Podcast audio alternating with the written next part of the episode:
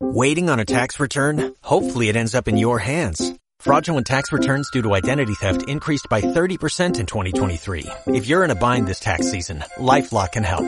Our U.S.-based restoration specialists are experts dedicated to helping solve your identity theft issues. And all LifeLock plans are backed by the Million Dollar Protection Package. So we'll reimburse you up to the limits of your plan if you lose money due to identity theft. Help protect your information this tax season with LifeLock. Save up to 25% your first year at LifeLock.com slash aware.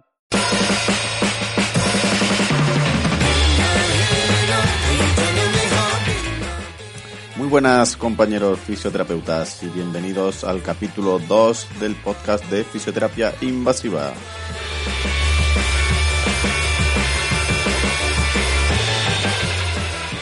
En este capítulo vamos a hacer la review del Pointer Excel 2 y charlaremos con el fisioterapeuta Roberto Martín, experto en fisioterapia invasiva, el cual nos va a hablar mucho de neuromodulación funcional. Al final del programa conoceremos su punto de vista sobre la patología de los isquiosurales.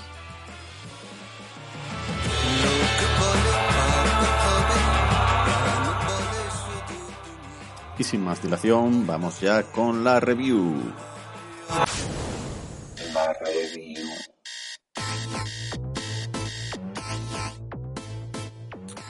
Hoy en la review traemos el Pointer Excel 2, un buscapuntos y estimulador de acupuntura. Para mí es el mejor estimulador que hay manual para fisioterapia invasiva. Eh, cuenta con cambio de polaridad, cosas que otros no, no traen.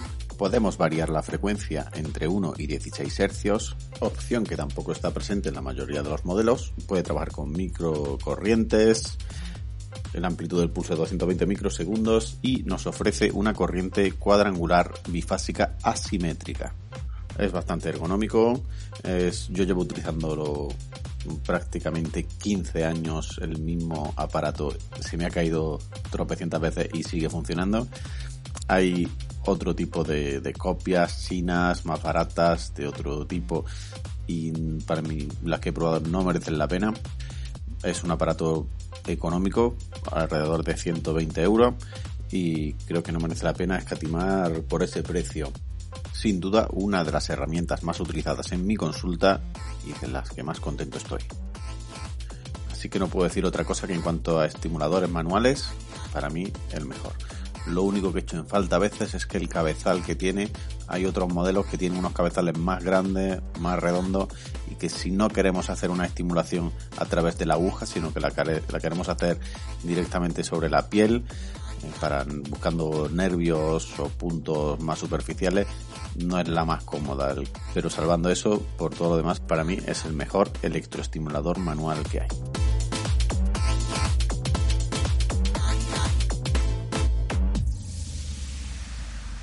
Bueno, tenemos hoy a Roberto Martín, director de la clínica Ignition, con amplia formación en fisioterapia invasiva, eh, uno de los privilegiados que incluso ha ido a Canadá a formarse con el doctor Elorriaga, entre otras muchas formaciones.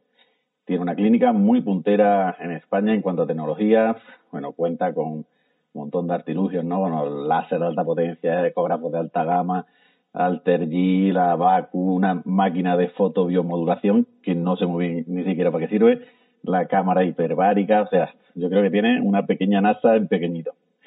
Trabaja con deportistas de alto nivel, los mejores futbolistas pasan por sus manos, eh, convenio con la Asociación Española de Fútbol, eh, muchos profesionales del pádel y encima un tío súper majo y muy cercano. En fin, no sé si quieres, no sé si quieres añadir algo más a esta presentación. No, está todo, está todo, está todo perfecto. Muchas gracias. Muchas gracias. Eh, ¿Qué tal? ¿Cómo estás, Roberto? Pues bien, por suerte todo bien. Ahora en casa, todos tranquilos, pero, pero todo bien. Bueno, dentro de lo que se puede, supongo. Así es, así es. Bueno, primero lo que me gustaría preguntarte es sobre este último cambio de tu clínica, tío. Eso de cómo es esto de, de Initium. Antes era Roberto Martín, ahora le has cambiado el nombre ha hecho una, por lo que he podido ver en las redes sociales, una reforma que parece espectacular. Y, o sea, ¿a qué se ha debido este cambio último? Bueno, la verdad es que tuvimos la suerte de que una empresa de, marketing, publicidad, eh, que se dedica al mundo del deporte, ha trabajado para Coca-Cola, han trabajado para Powerade, pues estaban buscando una clínica en la que los fisioterapeutas tuvieran eh, pues una formación exclusiva, hubieran hecho formación nacional, internacional, en fisioterapia invasiva, en técnicas manuales, y a la vez tuvieran alta tecnología. Y por suerte, eh, entre las clínicas que vieron por España, pues eh, nos llamaron a nosotros, tuvimos una entrevista y nos propusieron la idea de crear una marca. Y realmente, pues de ahí nació Ignition. Ignition viene del punto de partida de algo, del punto de ignición, realmente es el punto de salida del cohete cuando va a despegar. De ahí viene el nombre de Ignition. Y, y, nada, nos gustó mucho la idea de, de, crear un concepto diferente, crear una marca de fisioterapia que hasta el momento no existía en España. Y bueno, pues ahí estamos empezando el proyecto, ahora un poco parados con el tema del dichoso virus, pero, pero bueno, muy ilusionados y, deseando eh, bueno, pues ir creciendo poco a poco. la verdad que tiene muy buena pinta ese proyecto. Eh, ¿Cómo ha sido tu recorrido profesional? Bueno, pues eh, la verdad es que ya antes de acabar la carrera empecé a trabajar con, como bien sabes, con el tema del balonmano, en las selecciones de, las categorías inferiores del balonmano. Y nada, luego empecé enseguida a formarme en fisioterapia deportiva, con haciendo un máster especialista, luego, bueno, pues al final dentro de ese máster, que sabes que se ve un poco de todo y mucho de nada, eh, pues eh, decidí que la fisioterapia invasiva eh, me parecía en aquella época, que era cuando todo estaba empezando a tener ese boom, la fisioterapia invasiva, pues era lo que más me gustaba y, lo que creía que más podía aportar a mi metodología de trabajo y empecé a formarme pues en función seca, en ecografía, en, NEPI. Esto nos lleva a la siguiente pregunta que te quería hacer, ya entrando en el tema de la fisioterapia invasiva, que es lo que nos concierne a este podcast. Eh, ¿Qué es lo que encontraste en la fisioterapia invasiva que te llamara la atención para seguir formándote en este campo? Bueno, al, final, eh, yo mm, la fisioterapia invasiva evidentemente es lo que más utilizo, pero me parecía un complemento muy bueno para lo que era la terapia manual. Podíamos acceder a zonas que con terapia manual era más complicado y bueno, al final esa combinación de la fisioterapia invasiva con la electricidad que podemos conseguir más efecto o potenciar el efecto que teníamos con las manos, pues fue lo que me lo que me ayudó a decidirme y a especializarme en este campo porque crees que eh, o sea, somos más eficaces ¿no? con la fisioterapia invasiva. Eh, damos un plus quizá eh, sobre otros tratamientos. Por supuesto que sí. O sea, yo, por lo menos bajo mi experiencia, yo siempre, siempre, siempre respeto la metodología de trabajo de cada profesional y creo que cada uno hace lo mejor que cree que puede llegar a hacerlo pero desde mi punto de vista, eh, la fisioterapia invasiva, sin lugar a dudas, me ha dado un plus en cuanto a aceleración de la recuperación de las distintas patologías, por lo menos en el ámbito deportivo, que es donde yo me muevo. Sí, estoy de acuerdo. Yo creo que mm, una patología se puede tratar perfectamente sin fisioterapia invasiva en muchas ocasiones, pero creo que, por lo menos bajo mi punto de vista, también nos da un plus ¿no? de, de rapidez o Así es, así es. La fisioterapia invasiva eh, para mí no es algo de que cojo una aguja y la pongo en el sitio donde yo creo y ya está. Creo que, que la experiencia poco a poco nos va dando mayor destreza, eh, saber dónde sí o cuándo sí y cuándo no, porque para mí es más importante saber cuándo no debes utilizar o dónde no debes utilizar la fisioterapia invasiva que realmente el uso de la fisioterapia invasiva eh, como tal. Evidentemente se está refiriéndote a los riesgos que tenemos al ejercer fisioterapia invasiva, pero que efectivamente pues hay algún riesgo. Siempre que tengamos una formación de calidad, creo que ese riesgo se minimiza bastante. Pero yo creo que ahí ha dado también una clave. Eh, creo que ya no, hablando de fisioterapia invasiva, a mí me gusta también hablar mucho de, la ecografía, ¿no? Eh, o sea, los que tenemos formación en fisioterapia invasiva, tenemos mucha formación en ecografía y yo cada vez que aprendo más ecografía, casi que a veces trato menos que antes, ¿no? Es como que eh, ves el tejido como está, ves algunas lesiones y dices, mira, es que es tontería que te lo trate porque va a evolucionar solo o porque no merece la pena, porque lo que tiene es una fisura por estrés o y no merece la pena que te esté machacando aquí. Así es. Sí, así es. Los ecógrafos cada vez tienen mejor resolución y, y, cada vez, bueno, pues con la experiencia cada vez vamos teniendo, por suerte, los fisioterapeutas, con tantos buenos formadores que tenemos. Y déjame que me mencione a una persona que para mí es la referente, que es Ana de Grot, en ah, de la ecografía. Eh, la formación con ella es una antes y un después. Pero tenerla por aquí pronto. es una antes y un después, la verdad. Es que con Ana hemos aprendido todos mucho y creo que, tenemos que agradecerla mucho y no, podía olvidarme de ella. Por supuestísimo que sí, te doy toda la razón. Bueno, en cuanto a formación, por ejemplo, que ¿tienes pendiente hacer alguna formación más? ¿Hay algo que, te gustaría seguir estudiando? Formaciones a la vista. Pues ahora mismo eh, sigo trabajando y formándome eh, día a día con, con ecografía, sigo haciendo cosas nuevas de ecografía, tanto con anestesistas como con médicos. Eh, bueno, como sabes, vamos a Estados Unidos a hacer disección en cadáver fresco, que aquí en España todavía es complicado. Pero bueno, para hacer este tipo de cursos cuando hemos ido a Estados Unidos y, la verdad es que aporta muchísimo porque ves todas las conexiones que tiene todo y entiendes eh, la complejidad. Yo creo que lo primero para hacer fisioterapia en general y fisioterapia invasiva en particular es eh, entender la complejidad del cuerpo. Una vez que aceptas esa complejidad y que no es nada fácil, no hay una patología fácil, eh, pues ahí ya eh, te cambia la eso te cambia la perspectiva y creo que eres mucho más eh, efectivo en tus tratamientos, o no sé cómo, cómo decirlo exactamente, pero creo que, que te va mejor en tus tratamientos. Una duda ya personal, los que tenéis la formación con, con el Orriaga, son tratamientos realmente de, de mucho tiempo, ¿no? De muchas horas, de, tienes que, efectivamente se os ve, yo he visto en algunos congresos que habéis presentado ponencias y, se ve que hace un tratamiento muy global a, los fisioterapeutas que trabajamos ¿no? en, clínicas eh, con pacientes que tienes que ver 10, 12 pacientes al día. eso es, es poco, poco viable, ¿no? Estamos totalmente de acuerdo. Yo cuando, cuando empecé a formarme en este tipo de metodología, eh, pensaba exactamente lo mismo. Decía, joder, ¿y cómo, cómo llevo yo esto a mi práctica clínica habitual? A día de hoy pienso que es el futuro. Ojo, yo cuando voy a tratar a los futbolistas fuera de España, eh, estoy de cuatro a seis horas con todos. Claro, algo así, sí. Y, y, te digo que te falta tiempo. Tú ves a un futbolista y hablo sin lesión, hablo totalmente sin lesión, estoy hablando. Y estas cuatro o seis horas empiezas a explorar, empiezas a, ver las conexiones que hay entre todo, el, entender el porqué de sus patologías, de sus sobrecargas habituales, te pones a tratar terapia manual, terapia invasiva, haces un poco de todo y de repente dices, hostias, eh, llevo cuatro horas tratando y todavía me queda todo esto por hacer.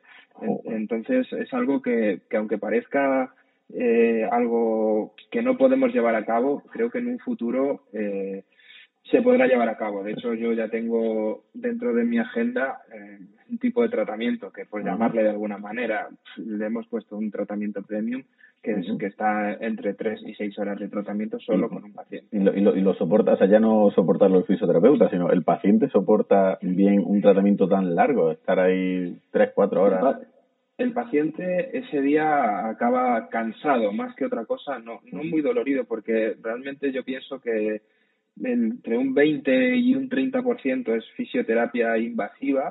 Eh, trabajas mucho manual, intentas limpiar todo el tejido conectivo, todas las conexiones faciales que puede haber. O sea, es un trabajo eh, que requiere, de, aparte ya de la fisioterapia invasiva y del entendimiento de la fisioterapia invasiva, eh, de mucha destreza manual para descubrir dónde están todas esas disfunciones. El problema estructural realmente en esa metodología no es que no sea importante, es decir, eso sería un poco una locura, pero es menos importante. Bueno, se, trabaja sobre la funcionalidad. Yo tuve, tuve, tuve el placer de, tener un seminario con el Orriaga y, vamos, el seminario iba encaminado a que nos olvidemos de la estructura, que la estructura no indica apenas nada, que hay que ver la función, que hay que trabajar el sistema nervioso. Sí, hay que entenderlo, o sea, todo, todo hay que entenderlo siempre, como yo digo, luego ya adaptándolo un poco a tu metodología de trabajo yo, evidentemente, eh, trabajo mucho la metodología de Alejandro, pero yo trabajo con, mi, con, mis ecógrafos, como bien sabes, eh, trabajo técnicas que van directas a la estructura y, evidentemente doy menos importancia a la estructura que la daba hace unos años, pero no dejo de darle importancia. Ah, O sea, me parece bastante importante. Sí, yo creo que, que aquí podemos diferenciarnos quizás algunos que son muy estructuralistas, como tengo algunos compañeros que, mira, lo que ven, eso ahí van, lo pinchan y como mucho un poquito los puntos gatillos relacionados y poco más. Y otros que, efectivamente la estructura pues no le dan tanta importancia y, trabajan más. Y todos, y todos, José, con buenos resultados. Algunos mejores, otros peores, otros puedes estar más de acuerdo, otros menos de acuerdo, otros pueden tener más posibilidades de recaídas, otros menos. Y ahí volvemos un poquito a la pregunta que me hacías de, de cómo eh, hacer para, en, ese poco tiempo que tenemos con cada paciente. Si yo tuviera que tratar a un paciente solo con una hora, hora y media de tratamiento, lo que tengamos cada uno eh, puesto en nuestras agendas, eh, solo te da tiempo a ir a la estructura. O sea, es muy difícil que en una hora, un día hablo, porque claro, si ya me hablas de diferentes sesiones, es entendible. En diferentes sesiones, pues claro, puedes trabajar todo lo que quieras. Pero yo, mi experiencia personal, cuando, pues sobre todo en el mundo del fútbol, que al final es cuando más horas he hecho, eh, si tratas la estructura y tratas la funcionalidad en la misma sesión, todo el mismo día, los resultados son brutales, son espectaculares. Es otra cosa, es mucho más efectivo desde mi experiencia que si vas tratando semana a semana cada cosa. ¿Y lo, lo ves extrapolable ese tratamiento para mm, gente que no sean deportistas de élite? O sea, alguien que tenga una lumbalgia mecánica que sea un, o sea, una silla normal. Sin ninguna duda, o sea, sin ninguna duda. O sea, eh, realmente creo que a todos eh, tenemos que hacer autocrítica y creo que nos falta tiempo en, en los tratamientos que hacemos habitualmente, pero como bien sabemos todos, luego el paciente tiene que pagarlo. Claro, también me refiero a eso, claro, es decir, oye, mira, es que en vez de venirte una hora hoy y dentro de tres o cuatro días mm, y la semana que viene, te voy a tratar hoy tres o cuatro horas y va a estar mucho mejor, es lo que tú intentas. Así es, y yo como lo planteo, ¿eh? yo como lo planteo, digo, mira, eh, va a ser más efectivo si hacemos hoy cuatro horas o si, si cogemos una cita de este tipo de tratamiento largo de cuatro horas, va a ser mucho más efectivo que si te veo durante una hora durante cuatro semanas. El, el, problema es eso. El problema para mí, José, como bien decías, es cómo extrapolarlo todo a nuestra práctica clínica. ¿Por qué? Porque somos gente que estamos acostumbrados a, a trabajo de una hora, un paciente, otro paciente, otro paciente. Pero bueno, a lo mejor, a lo mejor el futuro no, es ese. El futuro es decir, me voy a citar a dos pacientes. ¿Cuántas veces hemos criticado eh, los fisioterapeutas que trabajamos en, el ámbito privado a las mutuas por tener ocho pacientes, ocho, ocho pacientes a la vez? Decir, joder, si en vez de mandarme ocho pacientes eh, a la vez, mándame dos solamente en esa mutua y a la semana siguiente no me mandes a esos dos, me los mandas dentro de 15 días, la semana siguiente me mandas otros. Y, hacer un tipo de tratamiento mejor, pues pues esto es un poco igual. No, no, no, al, ámbito privado y vamos a ver eh, yo te voy a tratar hoy cuatro horas, pero hasta dentro de tres, cuatro semanas no quiero verte. Al final, bueno, eh, como en todo, eh, nos solemos ir adaptando a, los países o a las, a, las formaciones que van un poco adelantadas a cómo podemos hacerlo nosotros actualmente. Allí en Estados Unidos se trabaja así. Pero dice, yo me cito a este paciente y, y a lo mejor hasta las tres horas no me cito a nadie más. O esa primera sesión solo hago valoración y luego ya pienso cuántas horas voy a necesitar contigo. Eso es otro de los cambios que yo creo que son necesarios y que ya empiezan a hacer algunos oficios, que es cobrar una hora de valoración, o sea, un primer encuentro de valoración y luego ya planteas el tratamiento que, que tenga Yo pienso que, que, que ya tú cobras realmente por tu tiempo, por tus conocimientos, por tu experiencia, cobras un poco en general por todo. Y si a un paciente solo le vas a valorar, tienes que, vamos, desde mi punto de vista, tienes que cobrarle porque realmente estás, es tu tiempo, es tu exploración, es, es todo. Es Estamos de acuerdo, sí, pues vamos, yo abogo por ello. Estamos sacando el tema de los tratamientos. Eh, tú personalmente, ¿con qué técnicas son las que más utilizas de fisioterapia invasiva? Creo que me vas a decir ahora ya, que te veo muy metido con esto de la neuromodulación funcional, ¿no? No sé si, si ese es el centro de tu tratamiento o también haces mucha electrolisis o punto gatillo. Bueno, yo eh, lo que más más hago, porque evidentemente la pregunta entiendo que va por ahí, por supuesto que es neuromodulación funcional. Hablo siempre de neuromodulación funcional porque al final yo no, yo no entiendo la neuromodulación con tratar el nervio que provoca el síntoma que tiene el paciente. Para mí el dolor es simplemente información, no es nada más que eso.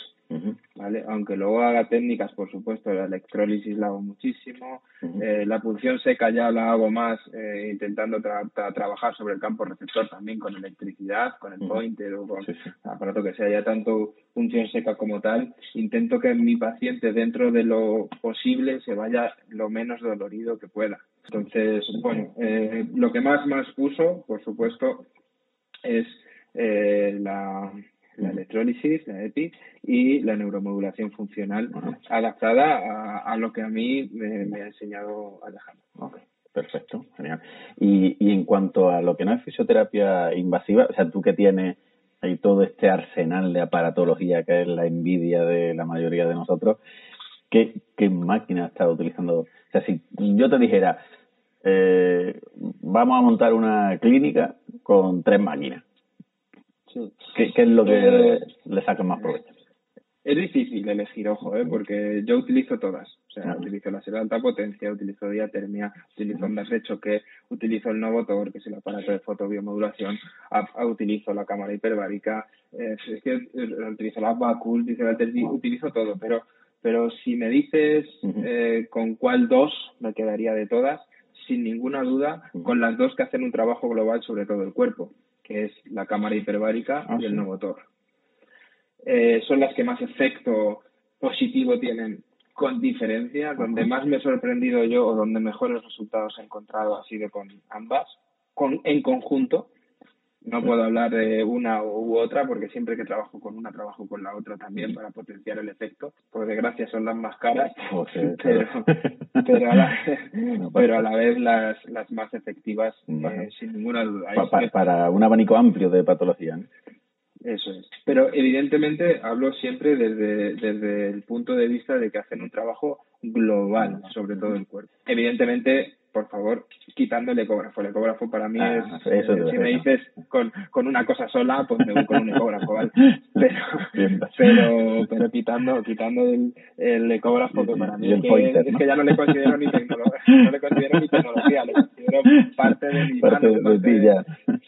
El ecógrafo, el pointer, y eso ya, y luego lo demás. Y ya está, y ya está. Y dame, dame dos cajas de agujas y eso. Y bueno, y has tenido, no sé si, si dispones de, de esta máquina que ahora se está también eh, promocionando mucho, que son las terapias estas de, magnetismo superinductivo de alta intensidad, eh, como las Sí, lo, he visto, el sistema superinductivo, ¿verdad? Sí, yo tengo la eh, una de ellas, ah, no quiero hablar tampoco de, marcas en particular, yo tengo una de ellas y, y yo estoy contento, ¿vale? Yo es que sinceramente, José, yo te voy a decir cómo yo trabajo. Hay mucha gente que me dice, no, para esos pacientes que se dejan pinchar, no se dejan pinchar, perdona, eh, me funciona muy bien, ¿vale? Yo este, a lo mejor parezco un poco borde en este sentido con los pacientes, pero yo el paciente que no se deja trabajar con la metodología que yo hago, no lo trato. pues... Lo derivo a algún compañero que lo hace mucho mejor que yo seguramente lo haga infinitas veces mejor que yo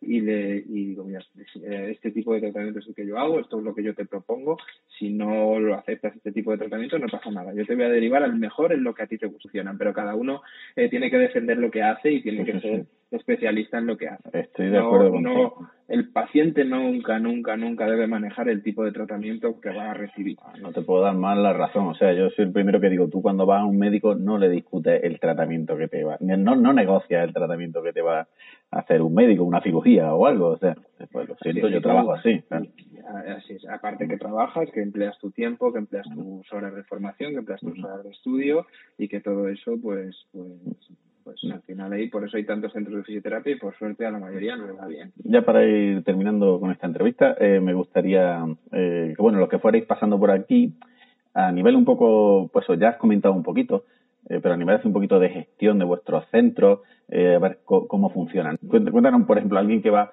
de primera a tu, a tu consulta, ¿cómo es la gestión administrativa de, de ese paciente. Nosotros, nosotros lo que siempre respetamos y, creo que es algo, un principio fundamental, eh, a mí personalmente, como yo gestiono mi clínica, somos seis fisioterapeutas y, y nosotros cada uno tiene su paciente. Yo, si no me lo piden, jamás me voy a meter en, el tratamiento de lo que hace cualquiera de mis compañeros.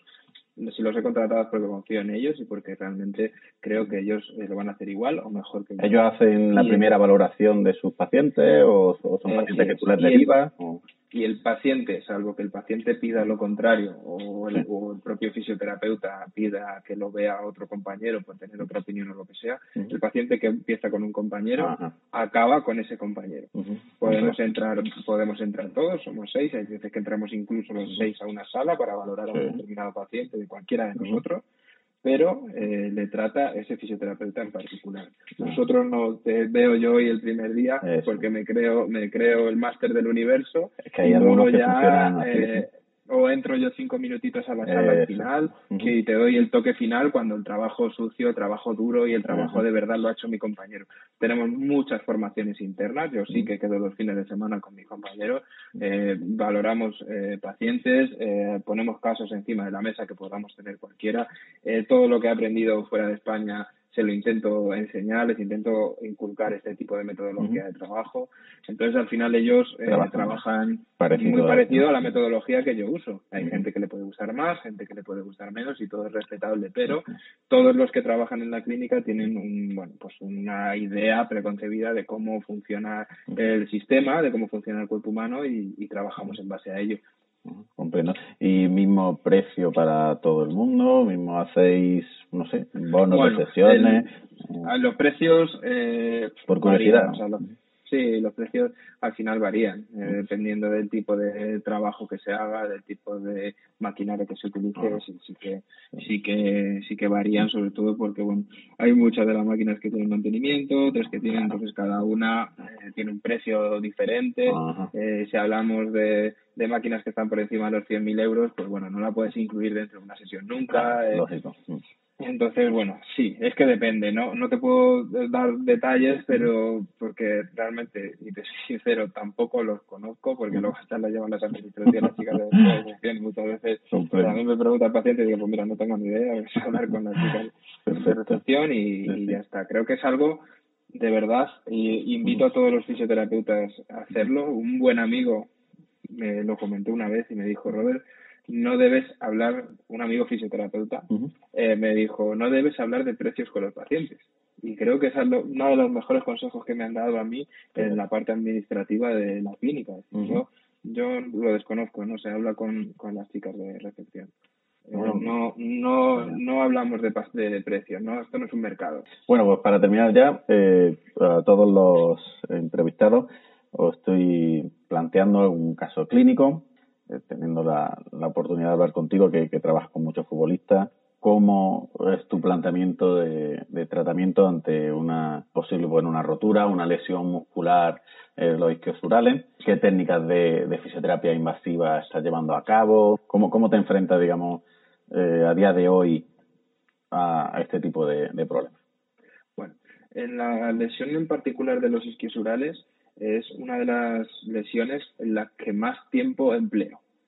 Y me explico. Eh, evidentemente, primero una valoración ecográfica, saber más o menos cuáles son las zonas eh, más vulnerables de lesión.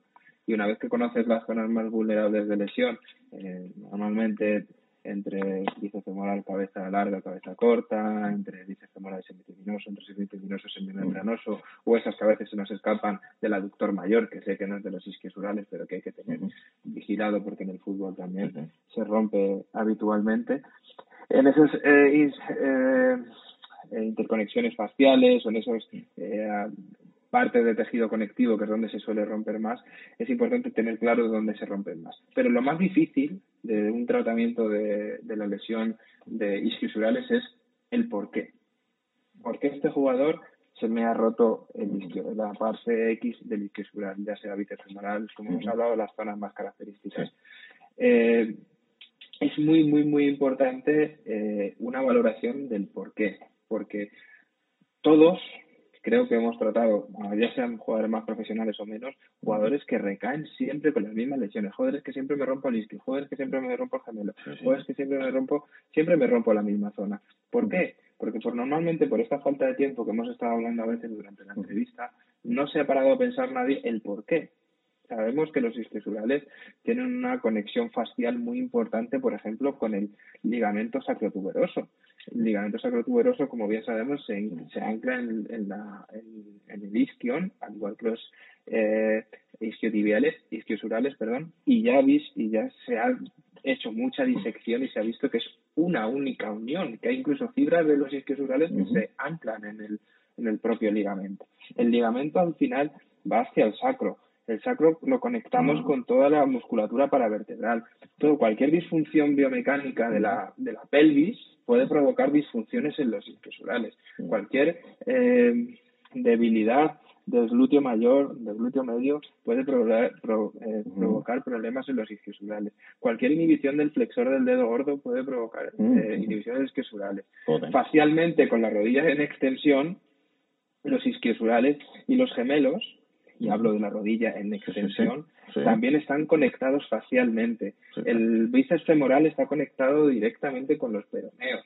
Eh, bueno, eh, entonces la pronosupinación del tobillo ya empieza a coger importancia.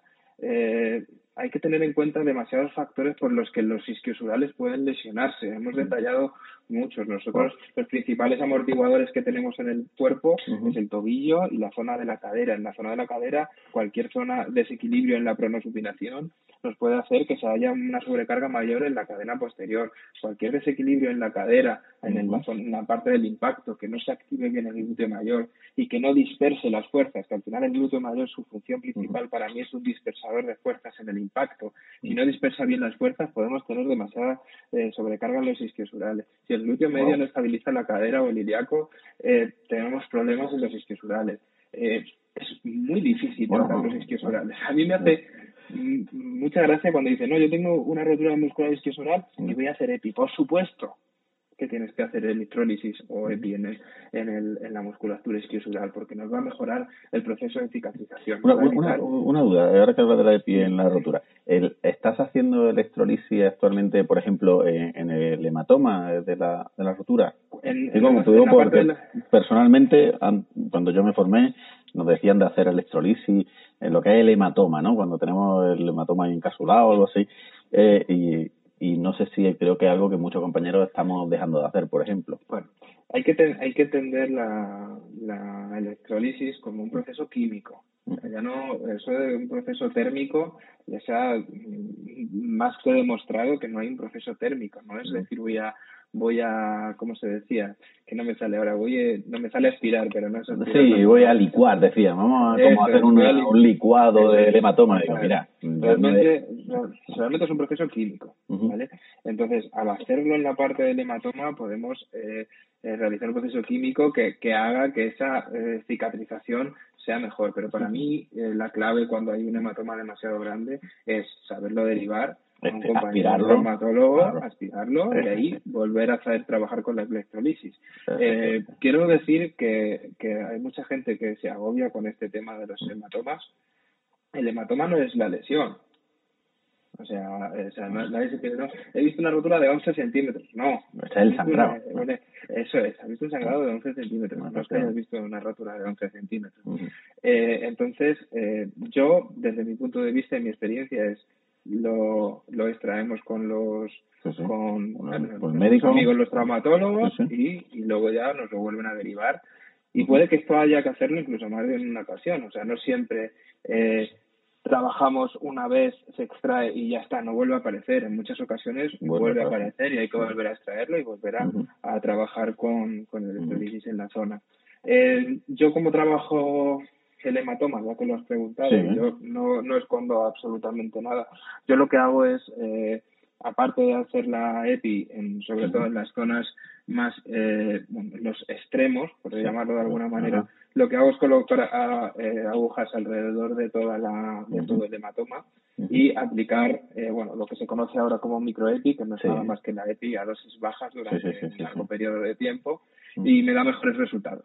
Ah. Esa es como yo, como yo lo suelo hacer. pero hablando, por supuesto, de lo que es tratamiento de la, tratamiento de la estructura.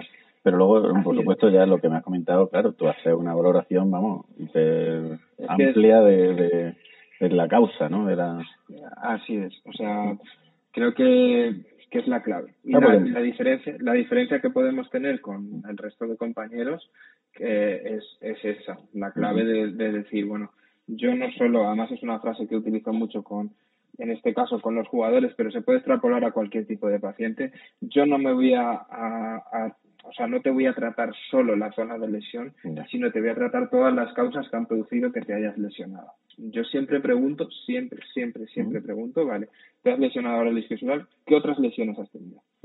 Cuéntame, ¿has tenido esguinces de tobillo? ¿Has tenido patología en la rodilla? ¿Has tenido problemas lumbares? Eh, ¿Dónde sueles tener las sobrecargas más habituales? Eh, ¿Cuál es tu nivel de estrés ahora mismo en el equipo en el que estás? Eh, no jugando más, estás jugando menos.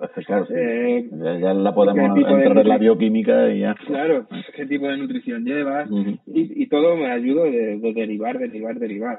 Animo a todos los compañeros que cuando tengan una lesión discursal, pues valoren esa actividad pronosupinadora del pie, que valoren la movilidad de la cadera, que valoren la activación de toda la musculatura pelvitrocanteria, de la musculatura pronosupinadora del pie, de, es, es un poco más, más complicado de lo que se nos puede hacer trabajar una lesión en particular. ¿Y cómo lo trabajo yo eso, todo eso? Pues ahí sí que entra la neuromodulación funcional, y la terapia manual, que bueno, en mi caso yo trabajo mucho tema facial, mucho tema de microacondicionamiento y es lo que más hago. Eh, sobre todo con, con la EPI, con la parte esa de microEPI que hemos hablado y con la neuromodulación funcional, siempre valorando la funcionalidad. No decir, como los isquios están inervados por ramas del ciático, pues trato el ciático. Eso perdona la presión, eso no es neuromodulación. Que va a tener efectos positivos, ojo, va a tener efectos positivos segurísimo, porque vamos a, a reducir el, el, dolor de la parte posterior seguramente, que ah, siempre hay que tener cuidado con la neuromodulación siempre que hemos empezado a trabajar con la neuromodulación, que eso es algo que os invito a decir también, cuidado que el jugador puede pensar que está recuperado porque el dolor baja muy rápido. No, es algo que yo siempre le digo cuando me enfrento a una rotura muscular, digo, oye, que no te confíes si no notas dolor, que esto no está recuperado. Que es que es verdad que, que la gente, bueno, el gemelo se ve mucho, que, que, salen de la camilla diciendo, oye, joder, pues me duele y no me duele nada, tal, no sé qué. Yo, no, no, no te duele, pero oye, esto sigue estando roto. Oye, Roberto, pues te voy a ir despidiendo ya. Ha sido un placer. Te vio muy metido ahí con la neuromodulación funcional a saco, con, un concepto muy, muy, muy global de lo que es la patología, ¿no? Me ha sorprendido. Y, genial, oye, si estáis teniendo éxito y creéis que, que es un, punto importante de, inflexión ¿no? en, la fisioterapia, joder, pues a, apostar por ello y a ver si nos vamos formando los demás y vamos sacando provecho y podemos mm, dentro de quién sabe si un tiempo pues tratar a los pacientes de ese modo, ¿no? Sería genial. estoy seguro, estoy seguro que sí. sobre todo agradecerte a ti, José, por, por contar conmigo, porque ya he visto el cartel de fisioterapeutas que has entrevistado y son todos unos auténticos cracks. Así que nada, por ser uno más de ellos, me veo pequeño, me veo pequeño a tu lado, pero, pero bueno, me alegra, me alegra un montón que, hayas contado conmigo. Pues, pues, nada, tío, espero que volvamos a poder charlar pronto, en otra ocasión, y muchísimas gracias por todo, Roberto. Cuando quieras, ya sabes que estoy disponible para lo que necesites. Vale, fuerte abrazo.